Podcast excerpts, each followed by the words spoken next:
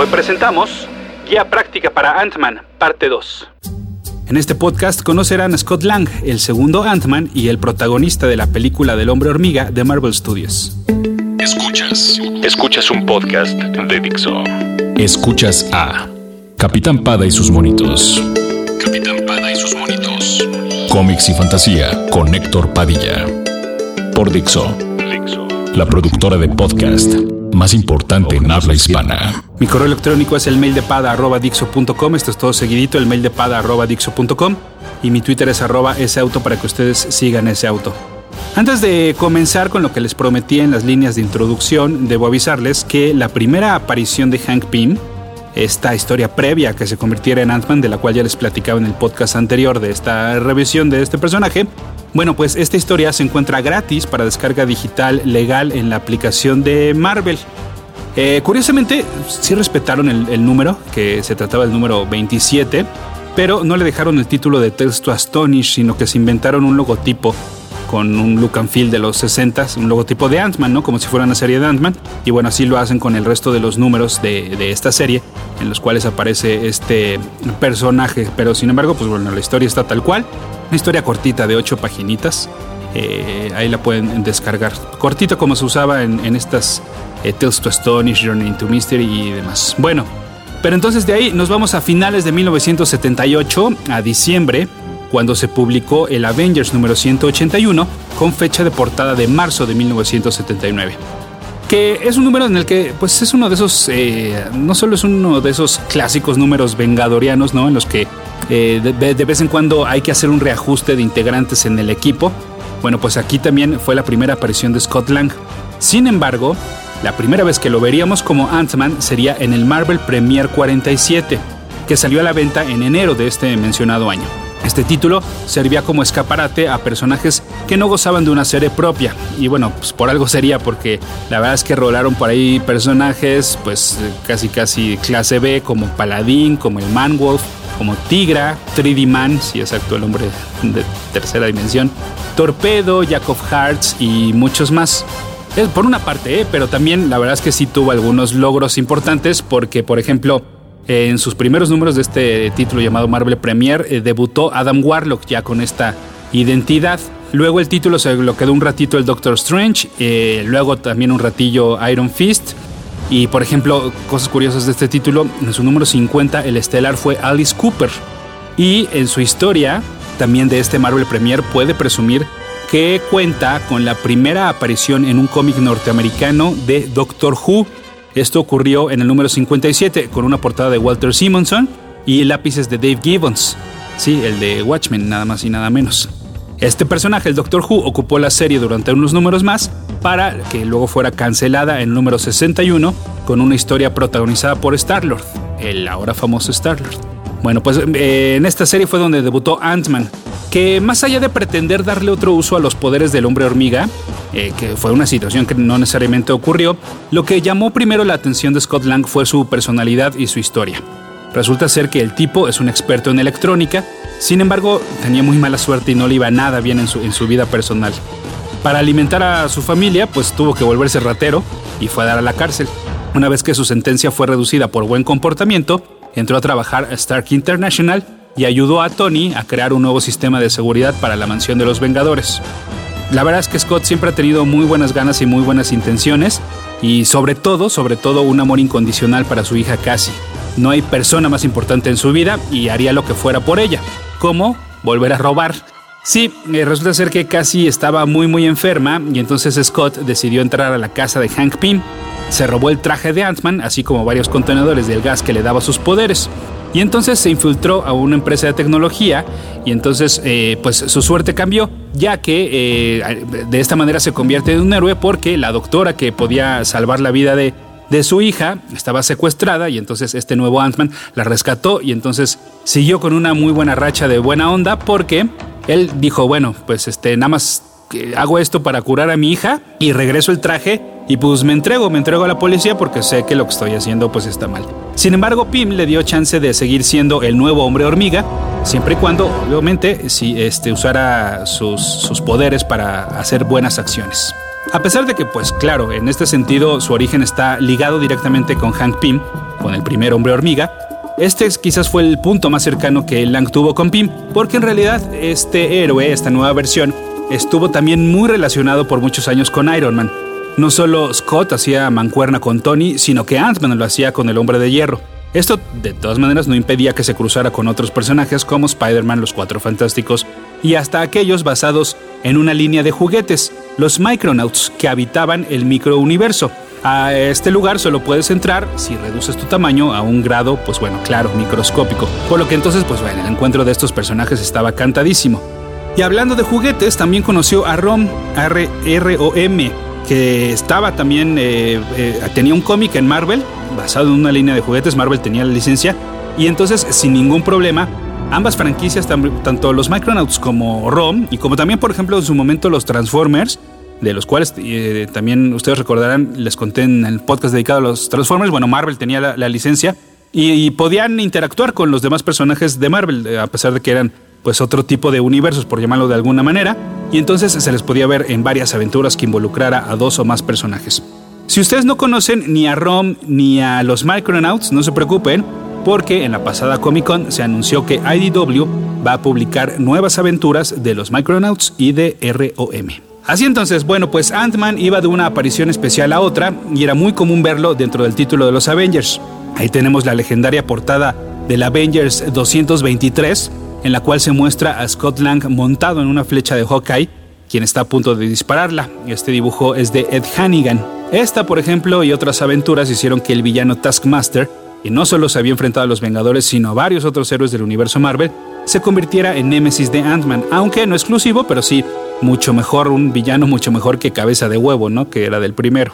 Sin embargo, a ojo porque Ant-Man todavía no formaba parte de los Avengers y es más, primero se convirtió en un cuatro fantástico. Así es, cuando se creía que Reed Richards había fallecido en una explosión al lado del Doctor Doom, pues quien ocupó su lugar no como líder, pero sí como experto en tecnología, pues justamente fue Scott Lang. Su incorporación comienza en el número 384 de la serie de los Cuatro Fantásticos, esto a finales de 1993, y pronto ya estaría acompañándolos en sus aventuras subsecuentes. Desafortunadamente, estas comprendieron la polémica corrida del escritor Tom DeFalco y el dibujante Paul Ryan, y aunque Ant-Man salió poco después de que regresara Reed Richards a la vida, bueno, que en realidad ni siquiera estuvo tan muerto, eh, pues el título a partir de eso eh, ya se seguía yendo en picada hasta terminar con la cancelación de, este, de esta serie y darle paso a la etapa de Heroes Reborn. Después de ese evento, y ya con el título con mejor salud, Ant-Man volvió a formar parte de una nueva alineación de los Cuatro Fantásticos que comprendía a otros miembros, la Antorcha Humana, She-Hulk y Namorita. La vida de esta alineación la verdad es que fue corta, pero Ant-Man volvería por tercera vez a la que hasta el momento ha sido su estancia más significativa dentro del equipo. Pero para eso primero tenía que morir. Sí, bueno, de hecho primero sí tendría que formar parte ya de manera oficial de los Vengadores. Esto ocurrió de la mano del escritor Geoff Jones y del artista Gary Frank, estos ahora pues tan conocidos sobre todo por lo que han hecho para DC Comics.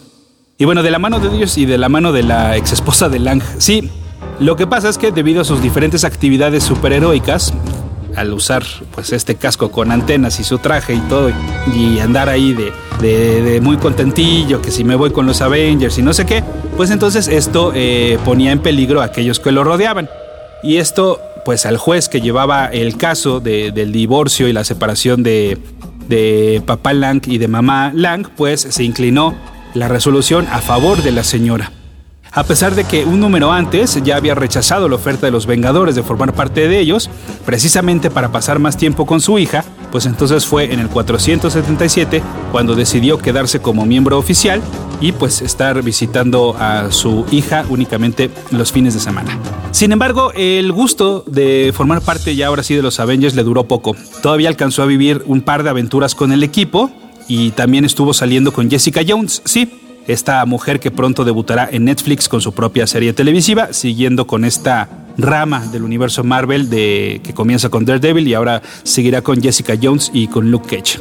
Bueno, pues eh, Scott Lang y Jessica Jones se conocieron en una cita a ciegas que estuvo arreglada por Carol Danvers cuando aún se llamaba Miss Marvel. Y a pesar de que más o menos iba funcionando las cosas entre los dos, la verdad es que Scott solo sirvió como un intermediario en lo que Jones regresaba a los brazos de Luke Cage, con quien, bueno, pues terminaría casándose y teniendo una hija. Esto ocurrió en la serie Alias, que pertenecía al subsello de Marvel llamado Max. Este eh, subsello, pues una de sus grandes particularidades es que no había censura y que todo estaba muy elevado de tono, eh, la violencia, las groserías y los, los temas sexuales. Por lo que entonces sí pudimos ver escenas de sexo casi explícito entre la protagonista y los hombres que ya les mencionaba. Quien se encargó de escribir estos pasajes fue Brian Michael Bendis, quien tomó el cómic principal de los Vengadores, el número 500. Este número también comenzó con la saga de Avengers Disassembled. En esta historia, el equipo comenzó a sufrir ataques de sus peores enemigos sin razón aparente, pero lo peor es que también estaba recibiendo ataques de sus amigos. El primero, de hecho, fue eh, pues cuando aparece un resucitado Jack of Hearts, el cual había muerto salvando a Cassie, la hija de Scott. A pesar de que mientras compartieron membresía con los Vengadores, la verdad es que no se llevaban nada bien estos dos. Pues a este zombie, Jack of Hearts, solo le dio tiempo de decir lo siento antes de explotar, llevándose consigo a Scott Lang, había salido de inmediato a las afueras de la mansión Avenger para investigar este misterioso regreso de Jack of Hearts. No hubo entonces tiempo para llorar por la muerte de Scott Lang, y es que de inmediato la visión los atacó, y entonces una She-Hulk enfurecida y fuera de sí terminó por partir a la mitad de este androide. Eh, y luego ni siquiera se habían repuesto de esto cuando Hawkeye sacrificó su vida en una pelea contra los Kree, también sobre la mansión de nuestros héroes, y todo para que acabaran dándose cuenta de que la verdad, la que, la que de verdad estaba loca, otra vez era la bruja escarlata y de manera subsecuente había provocado estos ataques para terminar de una vez por todas con los Vengadores. Y lo logró porque el equipo se deshizo para el último número de los Avengers. O bueno, por lo menos durante un ratito, porque a los pocos meses llegaron los New Avengers, nuevamente de la mano de Brian Michael Bendis, pero también llegaron los Young Avengers, un equipo formado por nuevos personajes. Era la primera vez que Marvel se adentraba a crear un equipo con versiones jóvenes de los Vengadores, pero más allá de que simplemente fueran sus hijos o sus sidekicks, su relación con los superhéroes adultos era otra. Así entonces tuvimos a Patriot, Hulkling, Iron Lad y Asgardian. Por accidente conocieron a Kate Bishop, quien se convertiría en la nueva Hawkeye. Y también se convertiría en la mejor amiga de una personita que al enterarse de la existencia de este nuevo equipo no dudó en buscarlos. Esta era la única que sí era hija de un Avenger. Y claro, estoy hablando de Casey Lang, la hija de Scott. Una hija que, bueno, la verdad es que no puedo dejar pasar el hecho de que en aquel número que les platicaba, en el cual Scott sí se hace vengador ya de manera oficial, pues Casey todavía era una niñita. Todavía era así, cuando están en el juzgado y todo, la niñita corre a abrazar a su papá. Y pues para estas alturas, demasiado rápido, ya era una adolescente más crecidita, valga la expresión y ahora pues bueno, por lo menos sí tenía 14 años. O sea que dio el, dio estirón eh, de manera irónica. Bueno, pues eh, Casey se metió a la destruida mansión de los Vengadores obviamente para agarrar el traje de su papá y para darse cuenta de que tras años de estarle robando partículas PIM a, a Scott, pues había adquirido sus poderes tanto para hacerse chiquita como para crecer. Todos estos jóvenes tuvieron su primera gran aventura en la cual casi se alcanzó a dar unos besos con Iron Lad y bueno, eventualmente terminaría, terminaría perdón, en romance con la nueva versión de, la visión. Y a pesar de que los Vengadores adultos les prohibieron poner en peligro su vida y que se olvidaran de seguir con estas identidades, y todavía específicamente Tony Stark le dijo a Cassie, dijo, oye, pues, después de lo que pasó con tu papá, por supuesto que no queremos perderte a ti. Sin embargo, bueno, pues los chamacos hicieron caso omiso y después de unos ligeros cambios de disfraz y algunos hasta de identidad, los Young Avengers continuaron todavía un rato con Casey Lang en su identidad de Stature. Les estoy hablando del 2005 y para el 2011 apareció una miniserie de nueve números llamada Avengers The Children's Crusade. Se trataba de una aventura escrita por el creador y dibujante originales de la serie de Young Avengers, es decir, Alan Heinberg y Jim Chung. Esta eh, saga fue como una secuela no oficial, como de los eventos de Avengers Disassemble y de House of M. ¿Por qué? Porque ahí les va. La trama gira alrededor de la búsqueda de la bruja escarlata. Los Young Avengers y los Avengers pues estaban interesados en, encontrarla.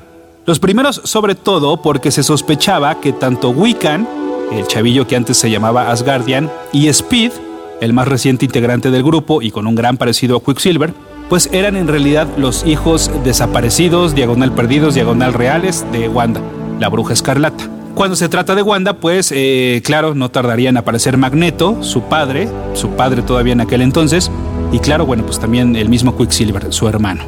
Y cuando se dan cuenta de que Wanda estaba en Latveria, pues obviamente el Doctor Doom también apareció en la jugada. Este tenía al entonces todavía mutante. Bueno, a ver, no me voy a detener aquí para explicar por qué dije en aquel entonces Magneto todavía era el papá de Wanda y de Pietro y por qué en aquel entonces todavía estos dos eran mutantes. Bueno, muchos ya saben a qué me refiero y a los que no, solo les voy a decir una frase. Los mutantes son de la 20th Century Fox. Y bueno, y además, pues, sobre todo porque este podcast es de Ant-Man. A ver, ya déjenme que si no, no voy a terminar. Bueno, pues entonces Wanda estaba capturada por Doom de manera voluntaria porque ella no recordaba nada y es más, hasta se iba a casar con él. Para ayudarle a recordar, los Young Avengers, eh, gracias al recién regresado Iron Lad, viajan al pasado, al momento en el que Jack of Hearts, en su versión pues, como zombie, como todo Aida, revivido, eh, en el momento en el justo en el que cuando se aparece en la mansión de los Vengadores y entonces pues sí, ahí Stature se vuelve a reunir con su papá Scott Lang. Antes de que ocurra la tragedia de que Jack of Hearts explote y mate a Ant-Man, pues bueno, se lo jalan a Ant-Man de vuelta al presente y entonces ahora sí padre e hija están nuevamente juntos. Y lo mejor es que ambos ahora son superhéroes. Pero bueno, no aplaudan tan pronto, porque hacia el final de The Children's Crusade, bueno, no solo los X-Men y X-Factor se unieron a la pachanga, sino que Doom le robó sus poderes a la bruja escarlata y entonces todos tuvieron que enfrentarlo en bola. Como un gigante, Doom aparentemente vuelve a matar al hombre hormiga y enfurecida, Stature se lanza contra el rey de Latveria. Sin embargo, Scott seguía vivo y solo pudo ver cómo Doom descargaba todo su poder contra su hija. Así, se habían separado de nuevo porque ahora la que estaba muerta era Cassie.